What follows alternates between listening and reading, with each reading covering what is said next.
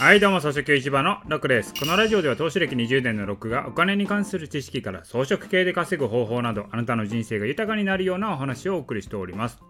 はいということで今回はですね経営の神様に学ぶ人間学ということでお送りしたいと思います。経営の神様といえば松下幸之助さんを思い浮かべる人も多いと思うんですけども、まあ、その他にもですねまだご存命の稲森さん。これもね有名だと思います。稲森さんって知ってますかね？あれやろ？反町隆史さんと竹野内豊さんと広末涼子さんが海辺でてんやわんやするやつに出てた人やろ？いやそれ稲森泉やん。しかも相当古いドラマ引っ張ってきたなって感じやで、まあ、ビーチボーイズっていうドラマなんですけどいやこれ聞いてる人多分ね知らん人いっぱいおるでっていう感じのドラマだと思います。いやちゃうちゃうと。経営の神様の稲森さんといえば稲森和夫さんですよこれね、稲森和夫さんというのは京セラの創業者であり、あと KDDI ですね、DDI。第二電電の創業者であり、あと JAL ですね。JAL が破綻した時に経営再建する時にあの会長になられたのが稲森さんですね。今回はですね、私がいつも定期購読している雑誌の父というのがあるんですけども、そこでですね、稲森和夫さんの特集をやっていて、これいいなと思ったところがあったので、ちょっとシェアしていきたいと思います。稲森さんが母校で講演した時の内容が記事になっているものがあったんですね。で、テーマは、君の思いは必ず実現するっていう内容だったんですよ。まあ内容的にはですね、自分の思いがあれば何でもできるよっていうような内容なんですけれども、その中で特にいい言葉だなと思ったのがあったので、それをご紹介していきたいと思います。はい、こちらはですね、稲森さんの講演の内容になりますので、稲森さんが喋ってる風にご紹介したいと思います。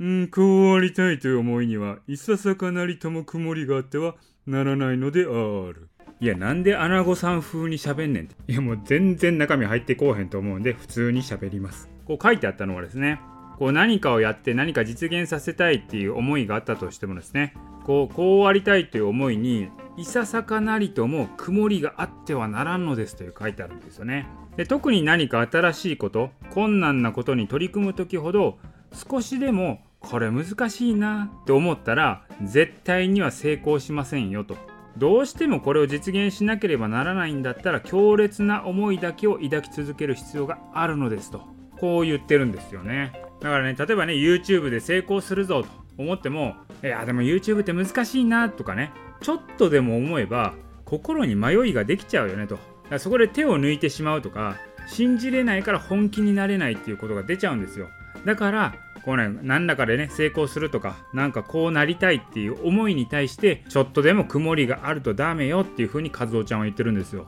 だから強烈な思いが必要だよって言ってるんですね。だからそのためにはですね、どうすればいいかというと、自分の可能性をただひたすらに信じて、単純にその実現を強く思い続けるだけでいいんだよっていう風に言ってるんですね。ちょっとね、先日ね、音声配信やってる方のね、話を聞いたんですけれども、音声配信市場っていうのはこれからね、広がっていくものだと思うんですけど音声配信市場でこれをやることで何か価値があるのかと稼げるのかといまいちわからないと。だからそこまでねやっぱ本気になれないみたいな話になってたんですよ。まさにねこの稲森さんが言ってることなんですよね。だから音声配信で成功するっていうんだったらもう音声配信に対して疑いとか持ってちゃダメなんですよ。ちょっとでも曇ってちゃダメなんですよね。もうそれで成功するっていう強烈な思いがないとあかんよっていうことなんですよね。だから何かをやろうと思えばそのことを信じきる。で逆に言うとそれが信じられないんだったら信じれるまでちゃんとそのことを調べようよと。その強烈な思いが持ててからもう実行しようやと。まあこういうことはね稲森さんが言いたいことなんだろうなというふうに思います。でその思いっていうのはですね我々の想像を超えて凄まじいパワーを秘めたものなのですっていうふうにね稲森さんも言ってる通りでまずはですね一切の疑念を持たず何としてもそれを実現したいという強烈な思いを抱くことが重要ということなんですよ。まあこれはね分かりますね、まあ、大人になるとですね、まあ、いろんなこう情報とかが入ってきちゃうんで